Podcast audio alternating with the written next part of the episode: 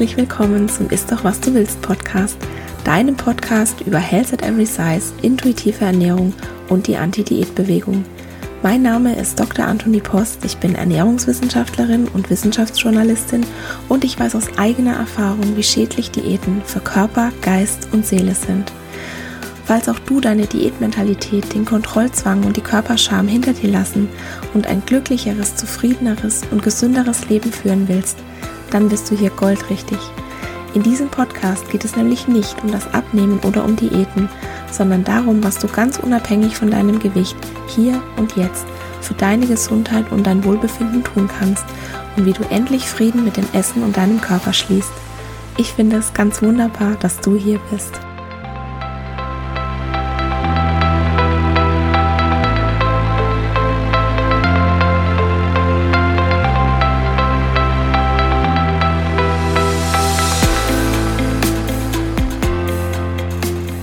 Herzlich willkommen zu Episode 27 Ohne Vorsätze gut ins neue Jahr.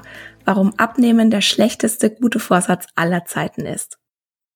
Angeblich hat Albert Einstein mal gesagt, die Definition von Wahnsinn ist, immer wieder das Gleiche zu tun und ein anderes Ergebnis zu erwarten.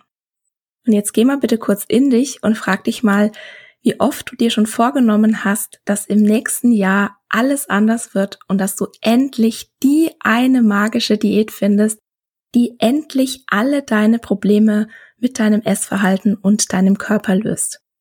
Ich will jetzt nicht sagen, wie oft ich das schon gemacht habe, weil Health at Every Size hat's nicht so mit Zahlen und ich auch nicht, aber ich kann dir sagen, es war schon sehr, sehr oft. Und jetzt stell dir mal einen Moment vor, wie es wäre, wenn du alles essen könntest, was du willst, ohne Schuldgefühle, wenn du deinen Körper akzeptieren lernst, so wie er jetzt gerade in diesem Moment ist.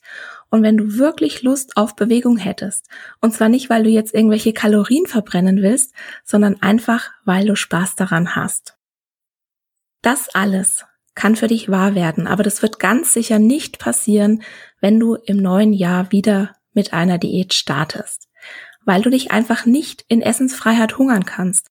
Genauso wenig wie du dich in die Selbstliebe hassen kannst. Das funktioniert einfach nicht. Und ich kann es verstehen, dass du jetzt im Moment vielleicht unsicher bist und dich verloren fühlst, weil du gerade keinen Plan hast oder ja, vielleicht sogar das erste Mal ohne Diätversatz ins neue Jahr gehst. Und genau dafür ist diese Episode da, um dich genau an dem Punkt abzuholen, dich in den Arm zu nehmen und dir zu sagen, Vertrau auf dich und vertraue auf deinen Körper. Vor zwei Wochen war Petra aus dem Anti-Diät-Club zu Gast im Podcast und sie hat die Frage beantwortet, was denn nun kränker macht. Das hohe Körpergewicht an sich oder die Stigmatisierung, die damit einhergeht. Falls du die Episode noch nicht angehört hast, dann mach es sehr gerne. Es ist die Nummer 25. Und bevor ich dir jetzt verrate, wer der heutige Gast ist, noch der Disclaimer. Dieser Podcast dient ausschließlich zu Informations- und Bildungszwecken. Er ist kein Ersatz für eine individuelle medizinische oder psychische Gesundheitsberatung und er stellt natürlich auch keine Therapeut-Patient-Beziehung dar. Und wenn du jetzt ganz neu hier im Podcast bist, dann fragst du dich vielleicht gerade, was ist denn eigentlich der Anti-Diät-Club? Ich habe mich auf Instagram mit ein paar ganz tollen Frauen zusammengefunden und wir nennen uns so, weil wir alle intuitiv essen, eine Expertise im Bereich intuitive Ernährung haben und Menschen dabei helfen wollen, Frieden mit ihrem Körper und ihrem Essverhalten zu schließen. Und eine dieser tollen Frauen ist Lena Steiger. Hallo Lena, willkommen im Ist doch was du willst Podcast. Es ist so schön, dass du hier bist. Ja, hallo, hallo Antoni und hallo liebe Zuhörer. Ich freue mich total, bin sehr gespannt. Lena, stell dich doch mal bitte kurz selbst vor. Wer bist du und was machst du so?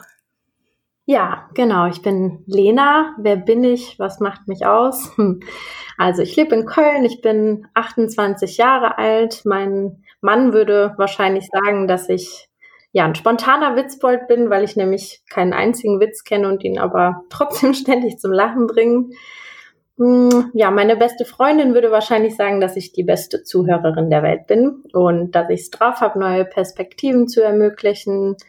Ich selber würde sagen, dass ich endlich in meiner Spur bin und die auch nur noch selten verlasse. Ja, was mache ich? Also in meiner Spur bin ich privat, aber auch beruflich.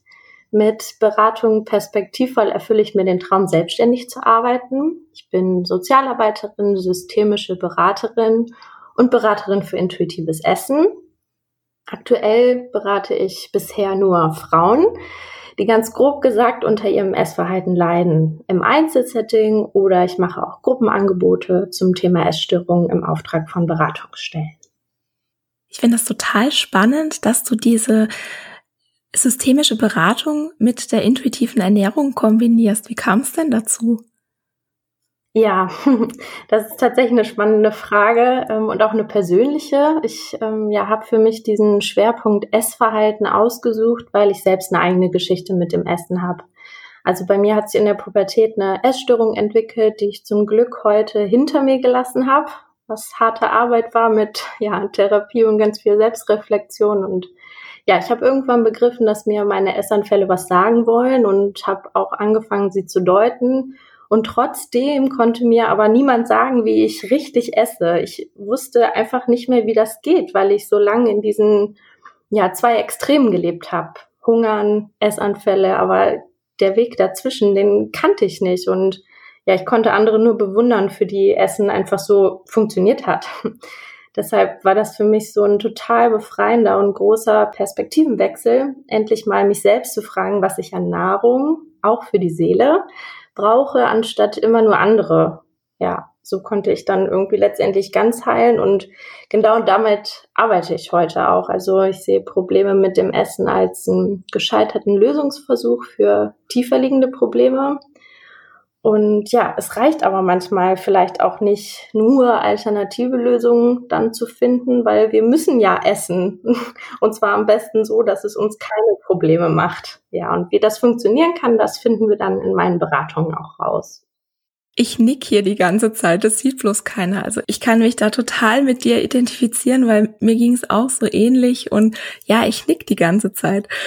Das sieht, wie gesagt, bloß keiner. Okay, deshalb habe ich es jetzt zweimal gesagt. Super. Ähm, Lena, du hast mir letzt erzählt, als wir uns unterhalten haben, dass die allermeisten, die bei dir in eine Beratung kommen wollen, das Problem haben, dass sie zwar Diäten hinter sich lassen wollen und anfangen wollen, intuitiv zu essen, aber sie haben gleichzeitig sehr große Angst davor zuzunehmen. Beziehungsweise können sie den Wunsch, schlanker zu sein, nicht aufgeben oder wollen ihn nicht aufgeben. Was würdest du denn sagen? Schließen sich die intuitive Ernährung und der Wunsch, schlank zu sein, aus? Ja, das ist eine ganz schön schwierige Frage, die du mir hier stellst. Und ich würde jetzt einfach mal vermuten und nochmal vielleicht einen kurzen Schritt zurückgehen, dass überhaupt gar nicht vielleicht alle deine Hörerinnen wissen, was systemische Beratung ist. Und um die Frage zu beantworten, glaube ich, muss ich da noch ein paar Sätze zu sagen. Macht es gerne. Ich würde also genau noch vorschieben und versuchen verständlich zu machen, was ähm, genau was was systemische Beratung ist und was ich da eigentlich mache. Für mich ist das erstmal eine Haltung und nicht die eine Methode. Ne? Das heißt, ich, ja, ich kenne die Lösungen für die Probleme mit dem Essen meiner Klientinnen nicht. Bei mir gibt es keine Essenspläne, ich verteile auch keine Ratschläge, sondern mein Job ist es, die Frauen dabei zu unterstützen, für sich selbst herauszufinden, wie es gehen kann alles, was sie dafür brauchen, ist ja bereits in ihnen. Also sie sind die Expertinnen für sich selbst, auch wenn man das manchmal nicht mehr glauben kann. Und ja, nichts anderes nebenbei gesagt, ähm, sagen ja auch Rash und Tribuli, ne? Du bist als intuitive Esserin geboren, diese ist und bleibt ein Teil von dir. Und ja, ich sehe die zehn Prinzipien als eine Zusammenfassung von diesen ganzen Aha-Momenten, die viele Menschen bezüglich eines befreiten Essverhaltens erlebt haben. Und da gibt's ja auch inzwischen eine Menge an Wissenschaften dahinter, aber das ist, glaube ich, mehr dein Gebiet als meins. Mhm. Ja. Okay, also zurück nochmal zur systemischen Beratung. Das ist eine Haltung, die ist wertschätzend, ressourcenorientiert, lösungsfokussiert und vor allem kontextbezogen. Das heißt, kein Mensch ist alleine mit zwei S, ja, sondern steht und ist immer in Beziehung. Essen ist ein Beziehungsthema und deshalb sehe ich meine Klientin als Symptomträgerin eines gestörten Systems. Also auch im Einzelsetting gibt es ja letztendlich ganz viele Möglichkeiten, den Chor hinter den Kulissen, so nennen wir das, ähm, ja, mit einzubeziehen. Und es geht darum, das Essverhalten als ein Muster zu verstehen, welches innerhalb des Systems, also der Lebenszusammenhänge, Sinn ergibt. Daraus bilde ich dann Hypothesen, keine Diagnosen. Das sind immer könnte Formulierungen, weil es nur Ideen sind, die ich auch schnell mal wieder verwerfe, wenn sie sich als nicht nützlich erweisen. Genau, und aus meinen Hypothesen leite ich auch verschiedene Interventionen ab, die dann dazu da sind, neue Impulse freizusetzen, Perspektiven zu wechseln. Weil ändert sich ein Teilchen im System, muss sich das ganze System neu einspielen. Dann kann eigentlich nicht so bleiben, wie es war. Zurück zu deiner Frage, ähm, die ja, vielleicht willst du die noch mal kurz wiederholen. Würdest du sagen, dass sich die intuitive Ernährung und der Wunsch, schlank zu sein, gegenseitig ausschließen? Ja, danke. Jetzt habe ich den Faden wieder.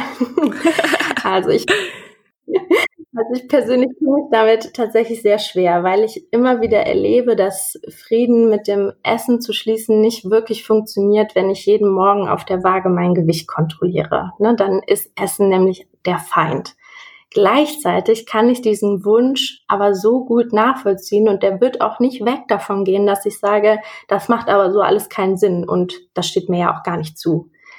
In meiner Arbeit begegne ich dieser Ambivalenz tatsächlich oft in der Auftragsklärung, also in der Anfangsphase, wenn ähm, wir erarbeiten, wohin die Reise eigentlich gehen soll. Ne, das Ziel ist dann in den meisten Fällen ein befreites oder ein intuitives Essverhalten und gleichzeitig aber auch oft die Gewichtsabnahme. Und ich sage dann gern, das Ziel ist nicht in Stein gemeißelt. Wenn wir jetzt den Mond anpeilen, können wir ja trotzdem noch in den Sternen landen. So, und das nimmt erstmal ein bisschen den Druck und gleichzeitig haben wir aber eine Richtung, die ja wegweisend ist. Ja, und wenn wir dann so langsam ins Arbeiten kommen und die Klientin selbst für sich merkt, dass ihr Wunsch nach Schlanksein und gleichzeitig Frieden mit dem Essen zu schließen sich irgendwie nicht vereinen lassen, dann biete ich manchmal eine Intervention an, die ich in meiner Ausbildung kennengelernt habe. Das ähm, nennt sich das Verhandlungsreframing. Und dabei wird nochmal die Neutralität als auch ein wichtiges Merkmal systemischer Haltung deutlich, nämlich es gibt kein richtig oder falsch, sondern lediglich ein sowohl als auch. Ja, es geht dann darum, diese beiden Anteile kennenzulernen, ihnen ein Bild oder eine Gestalt, vielleicht auch einen Namen zu geben und möglicherweise auch die positiven Absichten dieser Teile herauszufinden. Also welche könnte das sein? Was, was will dieser Wunsch nach Schlanksein mir denn, mir denn Gutes tun? Wovor will der mich vielleicht beschützen oder ja, was, ist eine gute Absicht? Und was braucht aber auch jeder von diesen beiden Teilen einzeln oder was ist er auch bereit, dem anderen zu geben, um vielleicht einen Kompromiss zu finden? Das ist so spannend, was dann passiert, weil oft entsteht dann was Neues, nämlich sogar ein Team, das sich vereint und zusammen statt gegeneinander arbeitet. Und ja, vielleicht entwickelt sich sogar auch manchmal ein Leitspruch. Und ja, dann kann passieren, dass man doch eher die Sterne als den Mond trifft, was aber ja völlig okay ist. Und ja, ich habe auch gedacht, vielleicht ist das eine spannende Frage für deine Hörerinnen fürs neue Jahr. Was sind die guten Absichten hinter meinem Wunsch, schlank sein zu wollen? Und wie kann ich mich diesen annähern, ohne tatsächlich schlank sein zu müssen? Ich kann, ich kann das so nachvollziehen, weil mir ging das nämlich auch so. Also zum einen glaube ich auch, dass hinter dem Wunsch, schlank zu sein, meistens irgendwas ganz anderes steht. Man will vielleicht geliebt werden oder man will dazugehören oder man möchte nicht mehr gehänselt werden oder so. Und ich kann das aber so nachvollziehen, was du gesagt hast, weil ich habe mich auch schon viel mit meinen inneren Anteilen beschäftigt und die dann wirklich anzunehmen und, und zu sagen, jawohl, die wollen alle, also jeden Anteil, den ich habe, der will irgendwas Gutes für mich. Und wenn man die dann zusammen, also zusammenbringt und dazu bringt, zusammenzuarbeiten, dann kann was richtig, richtig Tolles passieren. Und mir ging es auch ganz genauso. Ich bin auch so in diese intuitiv abnehmen Schiene reingekommen also ich wollte auch intuitiv essen und ich wollte aber auch gleichzeitig schlank sein, beziehungsweise war mir das eigentlich klar, dass wenn ich anfange, intuitiv zu essen, werde ich auf jeden Fall abnehmen. Und ich habe dann aber sehr, sehr schnell gemerkt, dass es einfach nicht funktioniert. Du kannst nicht wirklich Frieden mit deinem Körper schließen wollen und gleichzeitig deine Bedürfnisse ignorieren. Magst du dazu noch was sagen?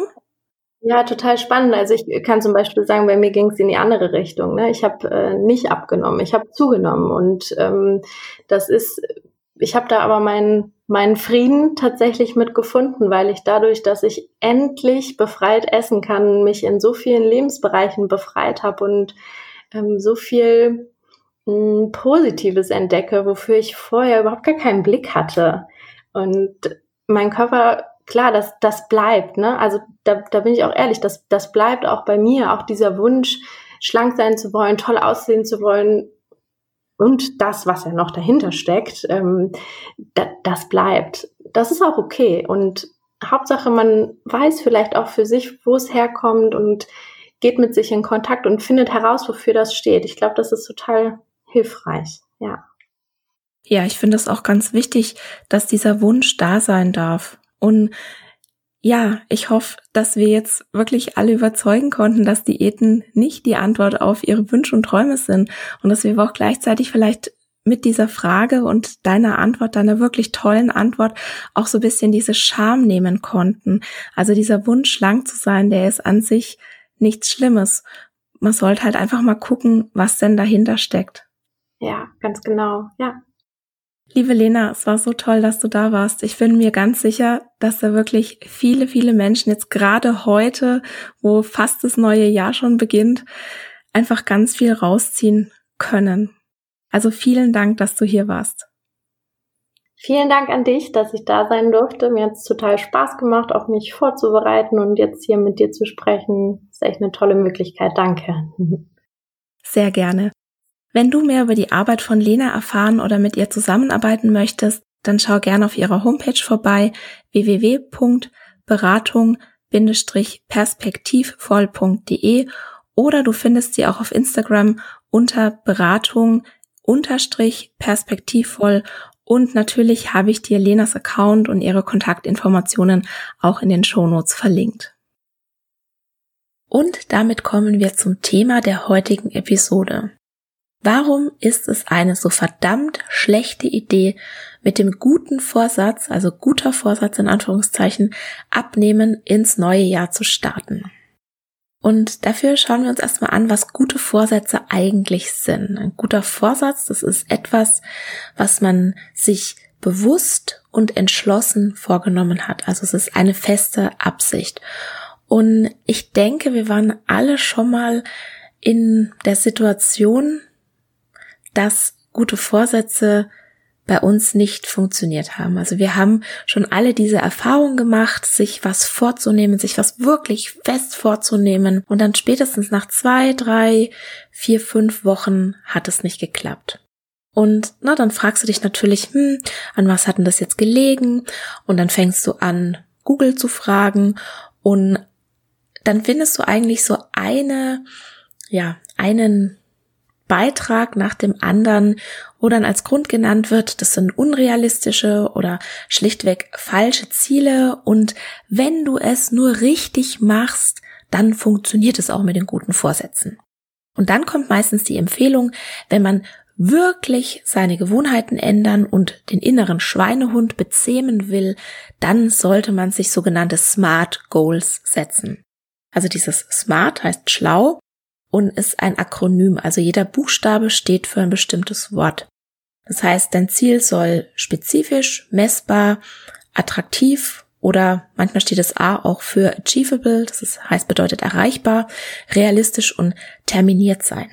Also das ist diese Smart-Methode. Und es kann möglicherweise sein, dass diese Smart-Methode bei bestimmten Vorhaben eine gute Möglichkeit ist, um ans Ziel zu kommen. Das macht ja schließlich auch jeder. Aber nur weil ja irgendwas jeder macht, muss es ja noch lang nicht gut sein. Das machen ja auch viele Menschen Diäten.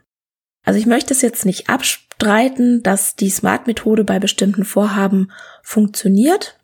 Beim Thema Gewicht, Ernährung und Körperbild ist sie einfach nur Schrott.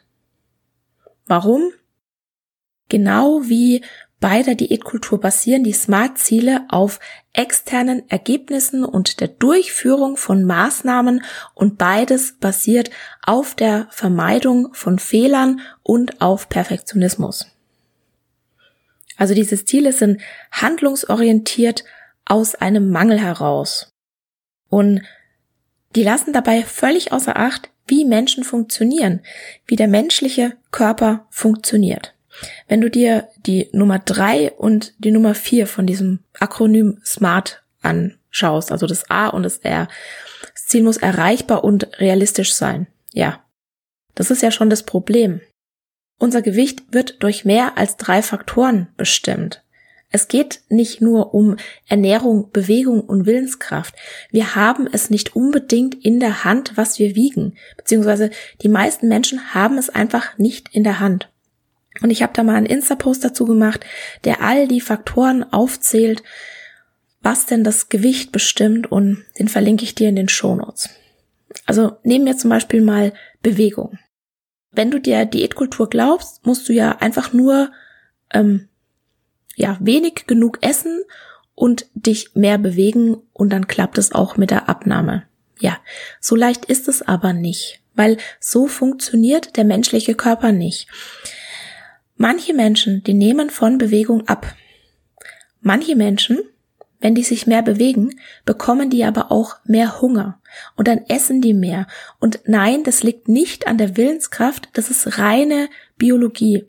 Genauer gesagt nennt sich das Homöostase und das, das beschreibt einen Gleichgewichtszustand eines offenen dynamischen Systems. Und dieser Gleichgewichtszustand, der wird durch einen internen regelnden Prozess aufrechterhalten. Sprich, bei manchen Menschen ist es einfach so, der Körper möchte in diesem Gleichgewichtszustand bleiben, die bewegen sich mehr, die verbrauchen dadurch natürlich auch mehr Energie und dann regelt der Körper das intern, dass sie auch mehr Energie aufnehmen. Bumm, Gleichgewichtszustand klappt. Also das, das funktioniert so nicht und auch mit der Willenskraft ist es so eine Sache. Wenn du dir ein Abnehmziel nach der SMART-Methode setzt, oder einfach jetzt auch ein, ein handlungsorientiertes Ziel, dann erfordert das konstante Willenskraft. Und wir wissen aus Studien, dass Willenskraft eine begrenzte Ressource ist. Wenn dir dann also die Willenskraft ausgeht, und bei Diäten geht dir zwangsläufig die Willenskraft aus, weil du deinen Körper dazu bringst, gegen dich zu arbeiten, gegen dein Ziel weil Diäten den Grundumsatz senken, deinen Hormonstoffwechsel durcheinander bringen. Und dann gehen einfach deine Hungerhormone durch die Decke und dein Körper setzt Himmel und Hölle in Bewegung, damit du isst. Dir wird irgendwann bei einer Diät die Willenskraft ausgehen und dann funktionieren diese handlungsorientierten Zielsetzungstechniken einfach nicht mehr. Und vielleicht kennst du das aus deiner Diätzeit. Du setzt dir ein Ziel und dann fängt die Planungsphase an. Und ich konnte mich zum Beispiel ich konnte mich früher tagelang hinsetzen und, und To-Do-Listen erstellen und Zeitpläne und Checklisten. Und ich habe alle Maßnahmen aufgelistet, die ich ergreifen würde, um meinem Ziel, also einem schlanken Körper näher zu kommen. Und ich habe diese Planungsphase, ich bin da total aufgegangen, ich habe die total geliebt und ich habe mir ausgemalt, wie viel toller und wie viel besser mein Leben wäre, wenn ich dann meine Ziele endlich erreicht hätte. Und dann habe ich mich kopfüber in die Umsetzung meines Plans gestürzt, auf den ich unfassbar stolz war. Und die ersten, ja, ich sag mal, eins, zwei, drei Wochen vielleicht ist dann auch alles super gut gelaufen und es hat richtig funktioniert. Und ich hatte dann auch so ein Diät-High, ne? Und ja, dann kam einfach das Leben dazwischen und eines Tages konnte ich den Plan nicht mehr umsetzen. Weil, keine Ahnung, eine Feier war oder ein Geburtstag oder ich krank war oder ich gestresst war oder ich, keine Ahnung, nicht gut geschlafen habe oder irgendwas ist dann halt passiert. Ne? Also das ganz normale Leben ist passiert und dann konnte ich meine Checkliste oder meinen Plan nicht umsetzen. Und für mein Gehirn war das dann sozusagen sofort der Beweis. Du bist nicht diszipliniert genug. Du bist nicht willensstark genug. Du schaffst es einfach nicht, deinen super Plan in die Tat umzusetzen. Und manchmal hatte ich an dem Plan sogar länger gearbeitet, als ich ihm dann wirklich gefolgt bin, weil ich schon nach ein, zwei Tagen gemerkt habe, okay, das ist jetzt, ja, so, so abgehoben und so realitätsfern, das schaffe ich gar nicht. Und dann habe ich mir 100% die Schuld gegeben, weil ich ja wieder in Anführungszeichen versagt hatte. Weil mein Plan war ja super. Ich war der Versager. Ich war das schwache Glied in der Kette. Und dann habe ich es mir so richtig gegeben, ne, mit negativen Selbstgesprächen. Ich war total frustriert und ich war auch wirklich wütend auf mich selbst. Ne, so dieses, alle anderen schaffen es doch auch. Warum ich nicht? Und das ist einfach nicht wahr. Ich weiß jetzt im Nachhinein, wenn ich das reflektiere, dass es einfach nicht stimmt, dass ich mir selber da eine Lüge erzählt habe mit alle anderen schaffen es auch. Und ich bin gar nicht auf die Idee gekommen, dass das Problem mein Plan sein könnte.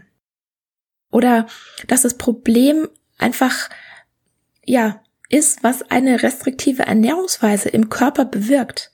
Das ist reine Biologie und ja auch Psychologie. Na, denk mal an das Minnesota Starvation Experiment.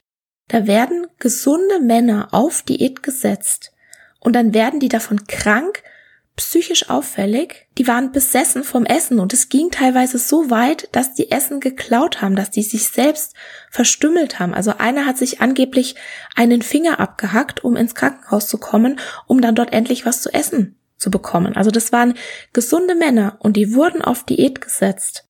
Und es hat einfach alles durcheinander gebracht, ihren Körper, ihre Psyche und die haben teilweise jahrelang gebraucht, um sich davon wieder zu erholen. Und wenn dich das interessiert, dann hör gern mal in die Episode Nummer 7 rein.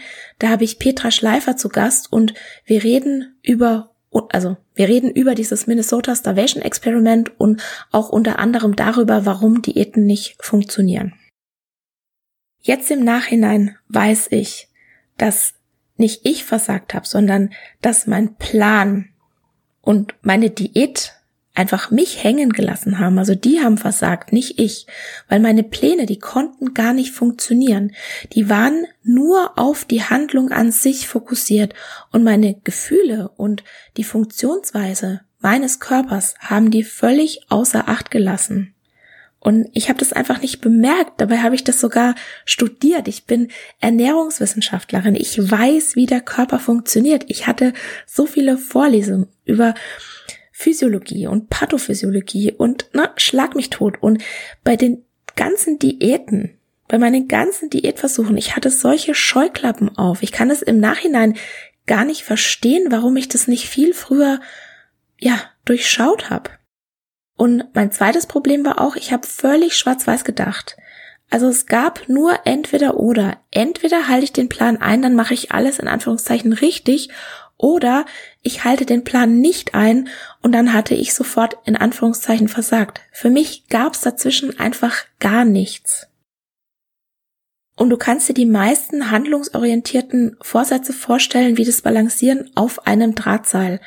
Ein falscher Schritt oder ein kleines Hindernis auf dem Weg und du stürzt sofort ab. Und na, dann müssen wir uns mal fragen, Warum setzen wir uns denn jedes Jahr wieder diese Ziele und diese Vorsätze an Neujahr, wenn wir doch schon längst die Erfahrung gemacht haben, vielleicht, keine Ahnung, 10, 20, 30, vielleicht sogar 50 Jahre, dass es einfach nicht funktioniert. Wir machen das, weil wir verinnerlicht haben, dass wir das Problem sind und nicht der Vorsatz oder der Prozess oder die Diät an sich. Und wir kommen immer wieder und wieder zurück, weil wir glauben, dass wir uns sozusagen reparieren müssen und können, wenn wir uns nur genügend anstrengen. Und ich möchte jetzt nicht, dass du mich falsch verstehst. Ziele und Pläne halte ich für hilfreich und ich halte die für wichtig und ich glaube, es ist auch gesund, sich Ziele zu setzen und gerade wenn sich jemand weiterentwickeln möchte, der braucht konkrete Ziele. Also ich selbst, ich mache auch gerade so eine Persönlichkeitsentwicklung durch und ja, das letzte Jahr, es hat sich für mich so viel geändert und ich muss mir auch Ziele setzen und Deadlines einhalten, ja, weil ich sonst nicht weiterkomme. Und das ist auch völlig okay. Das Setzen von Zielen ist nicht das Problem. Oft ist es gerade in Bezug auf unseren Körper, auf Diäten, auf unsere Selbstfürsorge.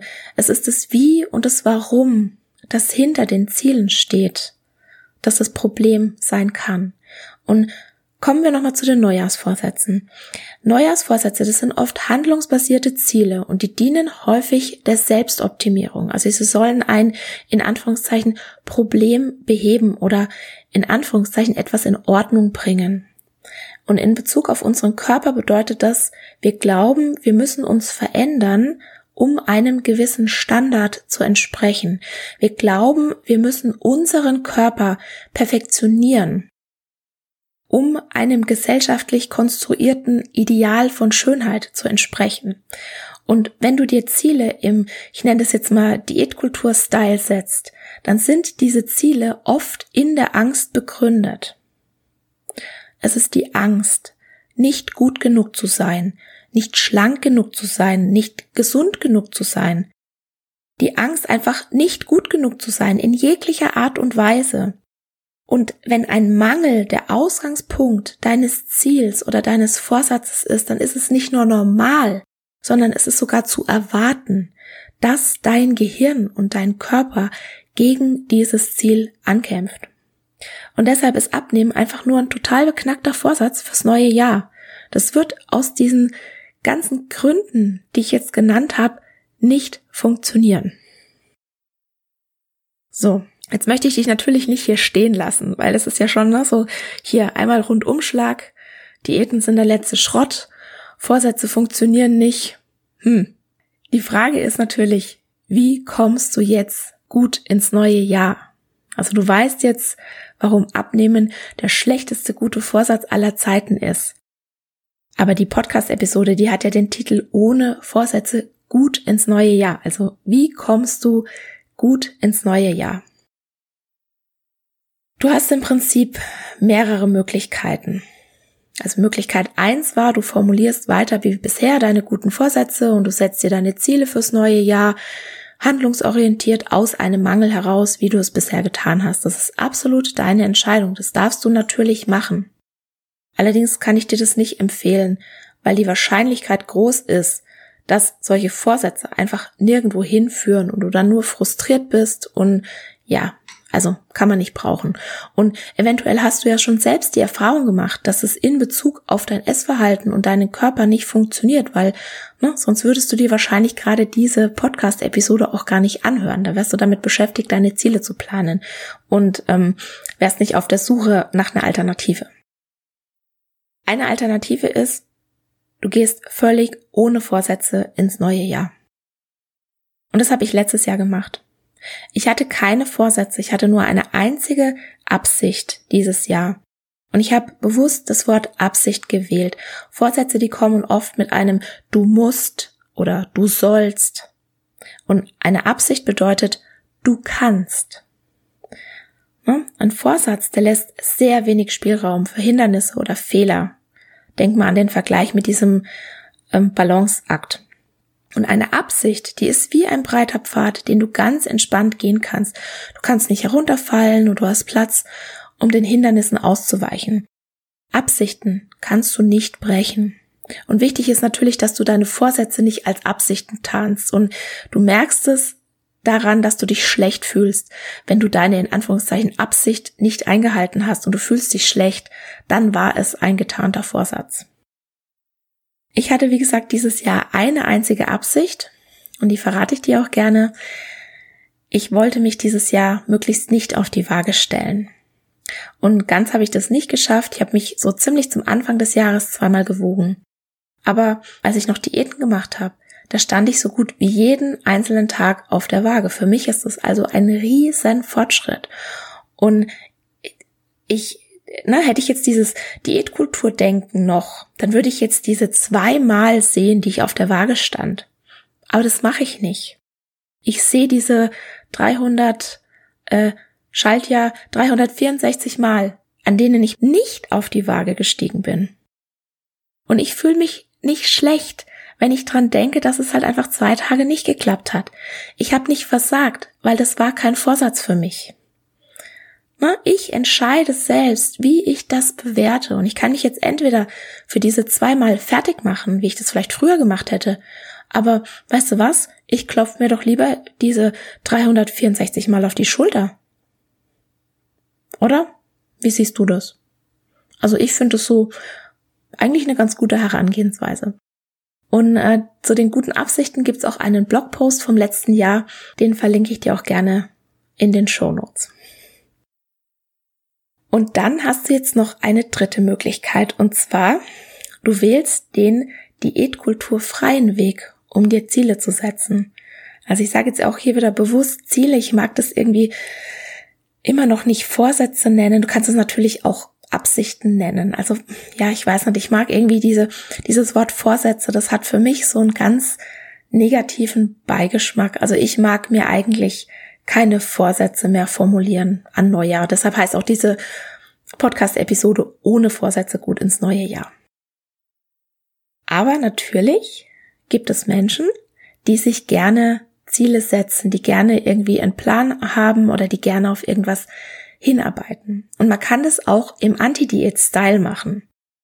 Wie geht das?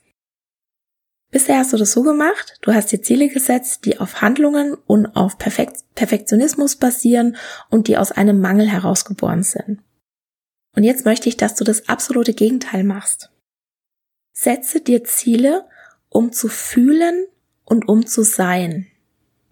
Setze dir Ziele, bei denen Liebe, Respekt, Akzeptanz, Selbstfürsorge und Fülle der Ausgangspunkt sind. Das ist der diätkulturfreie Weg. Jetzt fragst du dich bestimmt, hm, okay, hört sich irgendwie bisschen verrückt an, aber ich bin ja offen für Neues. Wie geht denn das konkret? Und da gibt's ganz sicher viele Wege, wie du das erreichen kannst. Und ich habe jetzt einfach mal vier Anregungen für dich rausgesucht und du wählst einfach aus, was für dich passend ist. Also meine erste Anregung wäre, frag dich, was ist deine Absicht? Und wähle die für dich passenden Ziele aus dem richtigen Grund. Wenn wir jetzt wieder zu diesem Abnehmenwunsch oder zu diesem Vorsatz abnehmen gehen, dann würdest du dich in dem Beispiel fragen, als allererstes, was steckt denn eigentlich hinter deiner Sehnsucht, schlank zu sein? Was genau steht hinter dem Wunsch abzunehmen? Was versprichst du dir von einer Diät? Was glaubst du zu haben, wenn du dein Wunschgewicht erreicht hast? Gibt es etwas, wovon dich dein Gewicht momentan abhält? Und schreib das gerne auf, schreib das gerne auf ein Blatt Papier, weil das Aufschreiben, das ist einfach nochmal was ganz anderes, als wenn du nur darüber nachdenkst. Und oft steht nämlich gerade hinter der Motivation abzunehmen oder auch allgemein das eigene Erscheinungsbild zu verändern etwas ganz anderes. Also möglicherweise willst du dich akzeptiert fühlen oder willst du dich selbstbewusst fühlen? Willst du leistungsfähiger sein? Willst du fitter sein? Willst du gesünder sein? Möchtest du akzeptiert werden? Möchtest du dich attraktiver fühlen? Möchtest du geliebt werden? Möchtest du dich sicher fühlen? Möchtest du dazugehören? Also frag dich, was denn eigentlich hinter deiner Motivation steckt. Hinter diesem Wunsch, hinter dieser Sehnsucht, einen schlankeren Körper zu haben.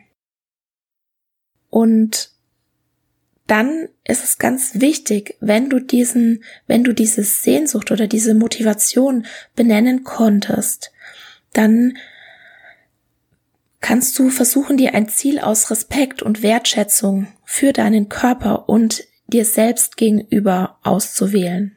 Also statt dich auf Selbstoptimierung zu stürzen, frag dich lieber, was du an Selbstfürsorge in dein Leben holen kannst.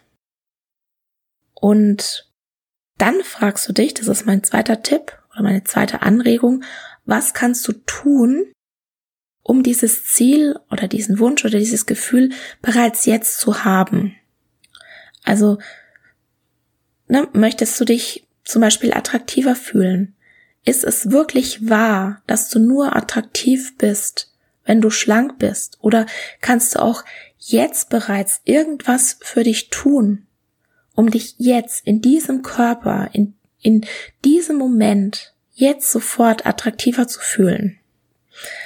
Und wenn du dir das überlegst, ist es ganz wichtig, dass du dir so kleine, wirklich klitzekleine Mini-Ziele setzt.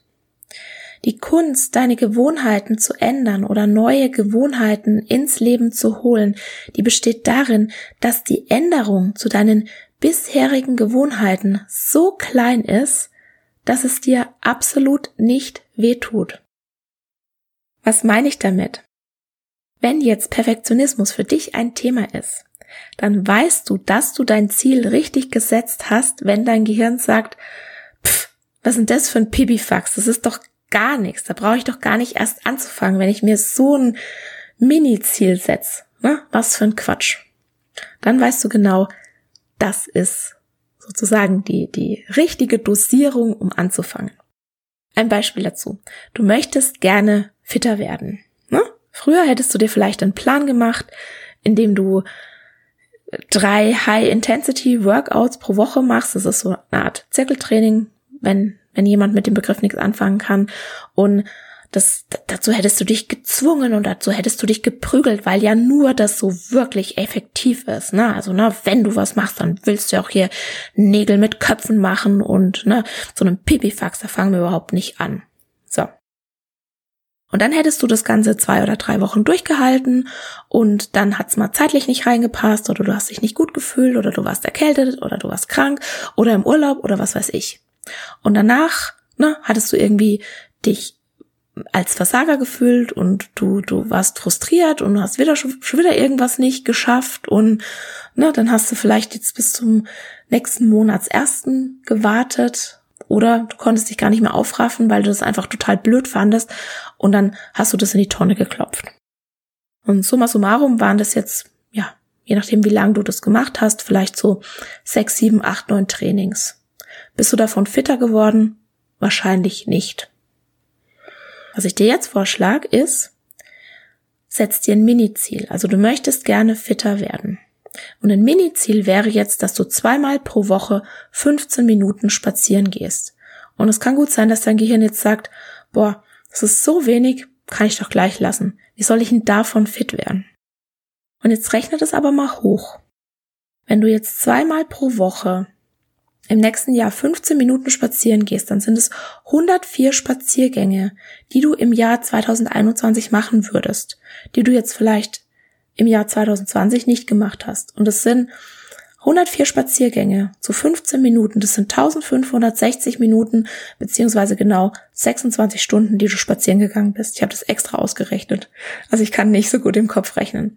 Und das ist das Minimum, weil du hast vielleicht nach ein paar Wochen gemerkt, wow, das macht ja Spaß. Und dann, ne, so ganz aus Versehen, bist du dann schon zweimal die Woche für 30 Minuten spazieren gegangen und in einem flotteren Tempo oder du hast jetzt auf einmal drei oder viermal die Woche deine 15 Minuten.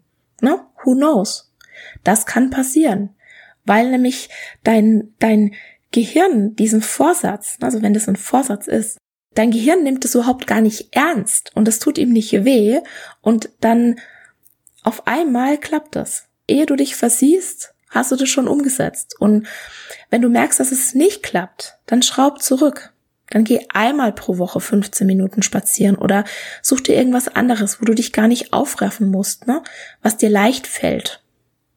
Tanz zu Musik in der Küche. Keine Ahnung. Ich persönlich halte ja von dem, ich muss meinen inneren Schweinehund überwinden in Bezug auf Ernährung, Bewegung und den Körper nicht so wirklich viel. Also das mag ja für manche Menschen funktionieren, aber gerade jemand, der eine Diätvergangenheit hat, also der chronisch auf Diät war oder vielleicht auch aus einer Essstörung kommt, ja, halte ich das für eher so den suboptimalen Ansatz, weil das, das geht schon wieder zu sehr in diese Willenskraft und Perfektionsschiene. Und das kann entweder triggern oder lähmen. Und wenn du dich jedes Mal mordsmäßig zum Joggen aufraffen musst, dann ist das vielleicht einfach nicht die richtige Sportart für dich. Und das muss natürlich jeder selbst für sich entscheiden. Ich will damit sagen, du bist moralisch nicht verpflichtet, gegen deinen Schweinehund zu kämpfen. Du darfst dir das Leben einfach machen. Du darfst es dir leicht machen. Du darfst Spaß haben. Wenn du Joggen blöd findest, dann mach was anderes, dann fahr Fahrrad oder tanz oder versuch's mit irgendwas anderem, was dir Spaß macht.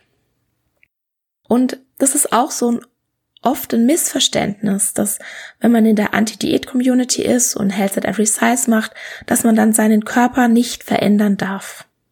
Das stimmt so nicht. Es gilt immer dein Körper, deine Regeln und alleine du entscheidest, was du machen willst und wenn du deinen Körper verändern willst, dann darfst du das. Bei Health at Every Size ist es jetzt nur so, dass du eben nicht unbedingt den Fokus darauf legst, dein Äußeres zu verändern, sondern dass du Selbstfürsorge betreibst, dass du dich wirklich gut um dich selbst kümmerst und damit veränderst du dein Inneres. Und manchmal überträgt sich diese Veränderung im Inneren auch auf dein Außen. Und wenn du jetzt denkst, ja klar, das kenne ich, ne? Wenn ich mich nur selbst genug liebe und mich gut genug um mich kümmere, dann wäre ich schlank. Vielleicht. Vielleicht nicht. Also das ist auch wieder sowas, da grätscht die Diätkultur rein, ne? Also die, diese, diese Wörter Selbstversorgung auch Wellness, die hat die ja völlig für sich eingenommen. Und wenn du sowas hörst, ne? Dass jemand sagt, erst die Selbstliebe, dann die Abnahme, dann spricht da die Diätkultur. Wenn du sowas hörst, dann verkauft dir gerade wieder jemand eine Diät sehr raffiniert, das gebe ich zu. Aber das ist eine Diät. Selbst wenn jemand sagt, na ja, nicht jeder nimmt ab, aber na, wenn du es nur richtig machst, dann ist die Wahrscheinlichkeit sehr hoch. Also wenn dir diese, diese Hoffnung verkauft wird, dass du mit Selbstliebe schlank wirst, dann dürfen bei dir alle Alarmglocken angehen. Das trifft sicher auf einen Teil zu aber auf andere eben nicht. Manche Menschen, die lernen sich selbst zu lieben und die machen das auch richtig und die nehmen dabei zu. Und das ist auch völlig okay. Es geht nämlich gar nicht um das Ziel an sich. Es geht darum, sich bei Zielen im ja, Anti-Diät-Style. Es geht darum, sich gut zu fühlen. Es geht darum, wie du dich fühlst, wenn du das Ziel erreichst. Also du verfolgst nicht das Ziel selbst, sondern das Gefühl, das du hoffst zu haben, wenn du das Ziel erreichst. Und so setzt du deine Ziele. Also das ist die Nummer drei. Frag dich, wie willst du dich fühlen, wenn du das Ziel erreichst? Wie willst du dich fühlen? Welches Gefühl soll dann da sein? Und am besten hast du dieses Gefühl nicht erst am Ende, wenn du dein Ziel erreicht hast, sondern schon während du auf dem Weg zu diesem Ziel bist. Und ich habe da ein interessantes Konzept gefunden, wie man sich solche Ziele setzt. Das ist von Danielle Laporte und nennt sich Desire Map, also auf Deutsch Wunschkarte. Ich habe das allerdings jetzt nur auf Englisch gefunden, also ich bin mir gar nicht sicher, ob es dazu schon eine deutsche Anleitung gibt. Und falls ja und falls das jetzt jemand hört, der eine solche Anleitung kennt, dann bitte sehr, sehr gerne Bescheid sagen, dann würde ich das nachträglich in den Show Notes verlinken. Also dieses Konzept heißt Desire Map und du setzt deine Ziele mit dem Fokus darauf, wie du dich fühlst, wenn du das Ziel erreichst und wie du dich auf dem Weg zu diesem Ziel fühlst. Also du gehst folgendermaßen vor. Du fragst dich beispielsweise, wie will ich mich fühlen in meinem Körper? Wie will ich mich fühlen in meinem Leben? Wie will ich mich fühlen in Bezug auf meine Gesundheit und mein Wohlbefinden? Und dann kommen vielleicht dir Adjektive in den Sinn, also frei, energiegeladen, beweglich, leicht, mutig, stark, kraftvoll. Schreib auf, was dir in den Sinn kommt und wichtig ist, dass dieses Gefühl nicht an Bedingungen geknüpft ist. Also du fühlst dich nicht erst mutig, wenn, sondern du träumst. Also du träumst gerade, was wäre, wenn alles sein könnte. Und dann knüpfst du dieses Gefühl nicht an Bedingungen und Du knüpfst es nicht daran, was im Außen geschehen muss, um dieses Gefühl zu erreichen. Also du machst dich nicht vom Außen abhängig, um dieses Gefühl zu erreichen, sondern du träumst einfach. Du fängst einfach an zu träumen und schreib einfach auf, ohne nachzudenken und wahrscheinlich kommen dann ein paar Adjektive immer wieder. Und dann kannst du dich fragen, ist es wirklich das oder steckt da vielleicht noch was dahinter? Also wenn du zum Beispiel sagst, du möchtest respektiert werden Möchtest du vielleicht geliebt werden? Also geht es noch tiefer? Möchtest du gemocht werden? Möchtest du geliebt werden? Und wird dir das dann sozusagen im Respekt gezeigt? Schreib auf, ohne nachzudenken und hinterfrag auch immer, ob da vielleicht noch was dahinter steckt und dann suchst du dir die drei oder vier häufigsten aus und schreibst dann das auf. In meinem Körper will ich mich energiegeladen, beweglich und frei fühlen. Jetzt nur so ein Beispiel. Und dann fragst du dich, was kannst du jetzt machen, um dieses Gefühl in dein Leben zu holen? Was kannst du diese Woche machen, um dieses Gefühl in dein Leben zu holen? Was kannst du die nächsten drei, sechs oder zwölf Monate machen, um dieses Gefühl in dein Leben zu holen? Und nochmal, es geht nicht um das Ziel selbst, sondern um das Gefühl, das du hoffst zu haben, wenn du das Ziel erreichst. Also du setzt dir dein Ziel, um zu fühlen und um zu sein. Und immer von einem Ausgangspunkt der Selbstfürsorge, der Liebe, der Körperakzeptanz, des Respekts dir selbst gegenüber. Und ganz wichtig ist dann auch noch, dich zu fragen, was musst du tun, dass dir der Weg zu diesem Ziel Spaß macht? Also letztendlich, wenn, wenn, wenn wir mal so das ganze Hintergrundrauschen wegnehmen, wir wollen doch eigentlich nur glücklich sein und uns gut fühlen. Und die Diätkultur, die will uns weismachen, dass uns nur schlank sein glücklich macht. Sie sagt, wenn du dein Äußeres perfektionierst, dann bist du glücklich, dann fühlst du dich gut. Aber so funktioniert es nicht. Glücklich sein entsteht von innen, aus unseren Gedanken, aus unseren Gefühlen.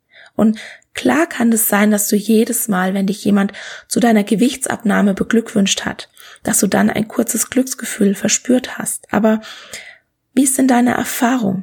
Hat dieses Glücksgefühl angehalten? Oder kam vielleicht relativ schnell die Angst, dass du das Gewicht nicht halten kannst oder dass du wieder zunehmen könntest, dass du nicht mehr diesem in Anführungszeichen Ideal entsprechen könntest?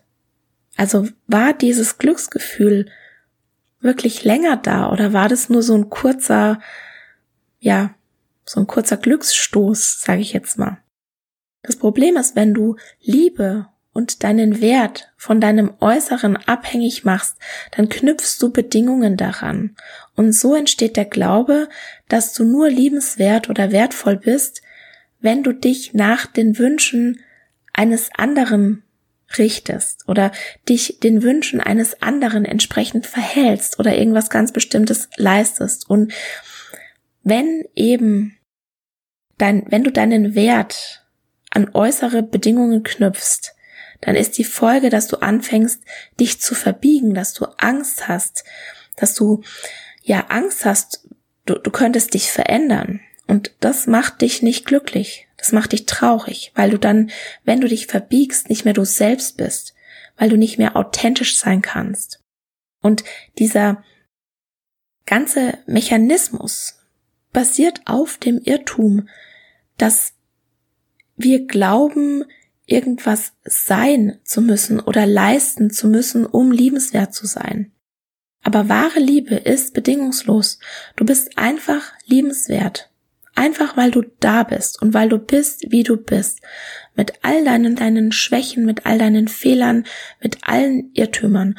Und das wirklich zu verstehen, dass du jetzt in diesem Moment einfach nur, weil du existierst, liebenswert und wertvoll bist.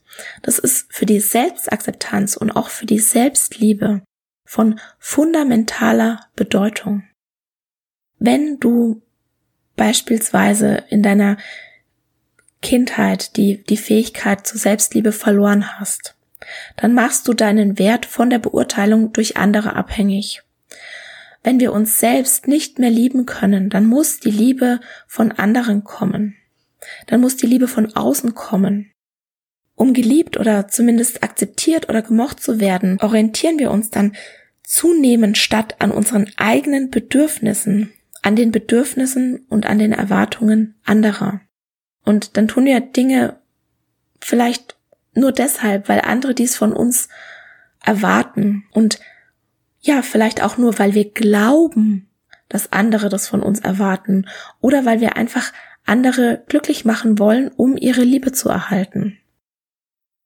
Das führt dann beispielsweise auch dazu, dass wir gegenüber Kritik ganz besonders empfindlich reagieren, denn jede Kritik, wenn du dich nicht aus deinem Inneren heraus liebenswert und wertvoll findest, dann kratzt jede Kritik augenblicklich an deinem Selbstwertgefühl und du fühlst dich sofort in Anführungszeichen ungeliebt.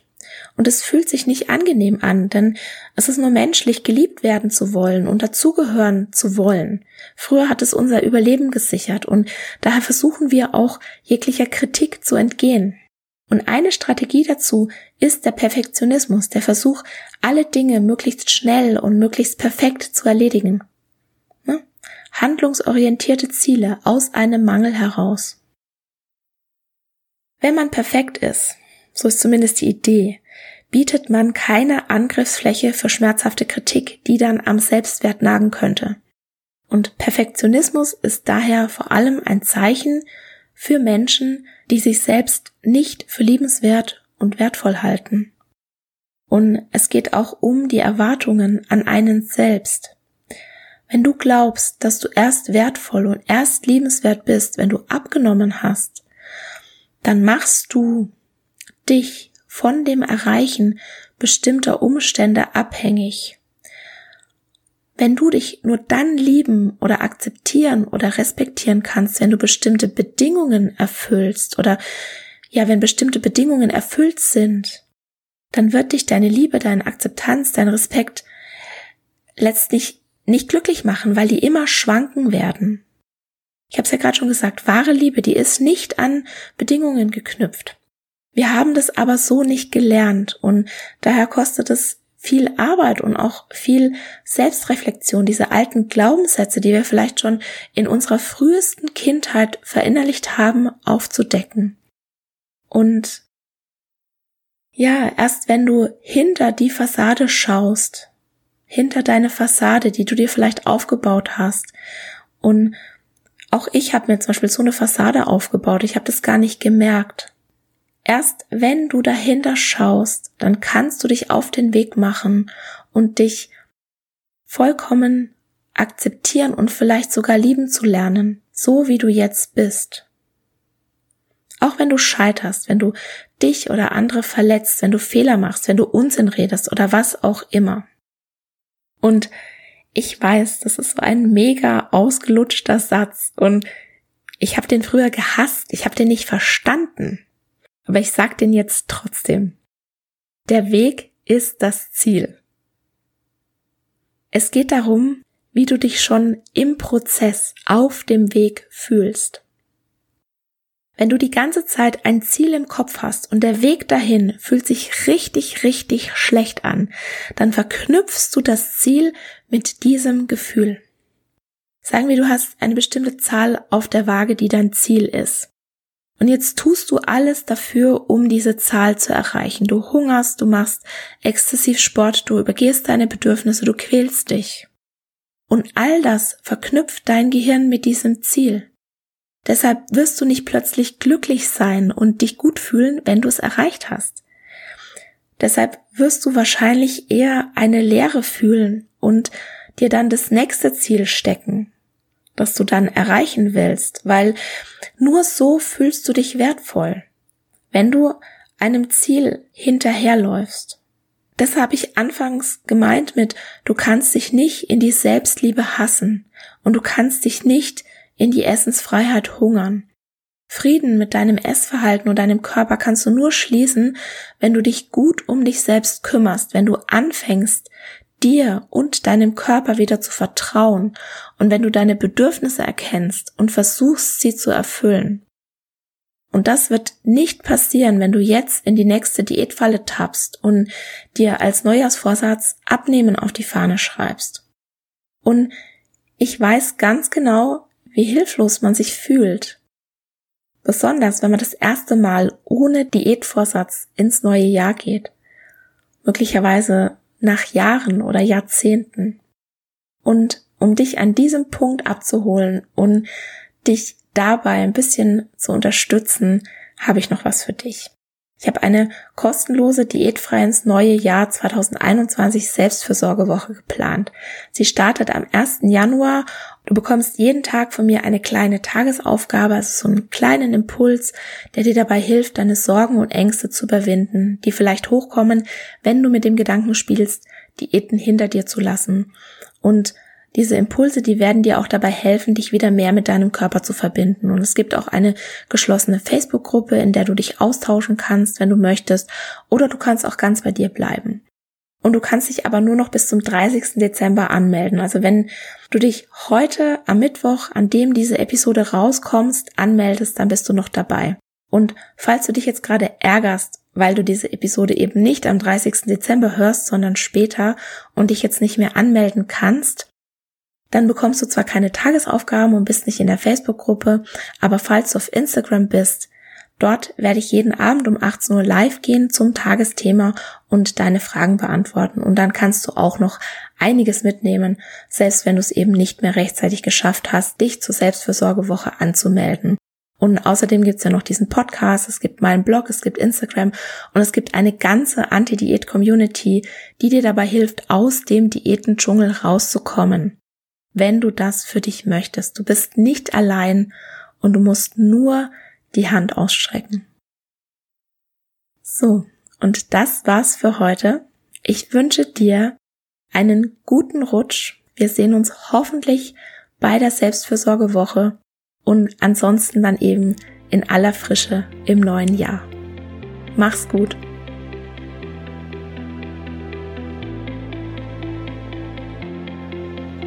Und das war's für heute. Ich danke dir von Herzen fürs Zuhören und hoffe, dass dir die Episode gefallen hat und dass du ganz viel für dich mitnehmen konntest.